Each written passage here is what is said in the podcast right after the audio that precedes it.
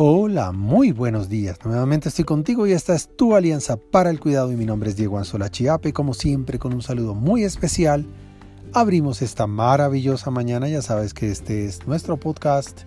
Muy buenos días, cuidadores. Tercera temporada para la primera comunidad de cuidadores de habla hispana.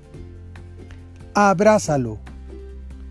¿Cuántas personas conoces que dedican parte de su vida, de su energía y su tiempo a servir directamente o a través de terceros a un familiar o a una persona conocida que ha perdido o está disminuyendo su autonomía física o mental.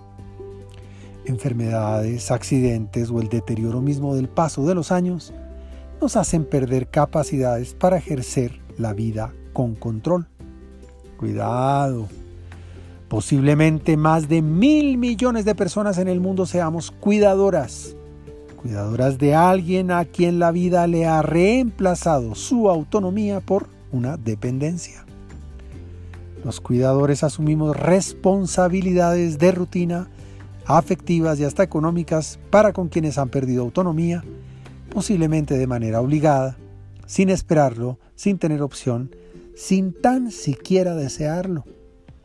¿Sabes lo que eso significa?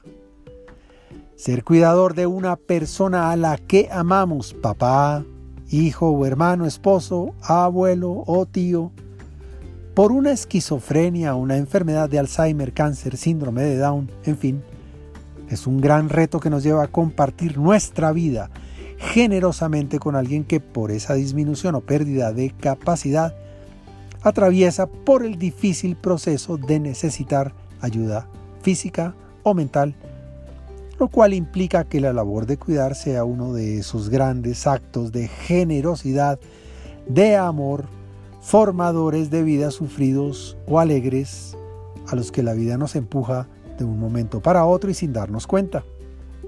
Para tener en cuenta, hoy repara por un minuto en la adultez de muchos en la enfermedad física o mental de tantos. Piensa en la noticia no esperada que puede traer consigo una discapacidad atropellando libertad, paz y vida. Por un momento piensa en ti mismo, en tu futuro, en los años que llegan, en aquellos momentos en los que posiblemente a tu familia acudirás cuando lento empieces a caminar o antes de subir las escaleras ya empieces a sentir fatiga. Por eso apoya a cada cuidador que conozcas.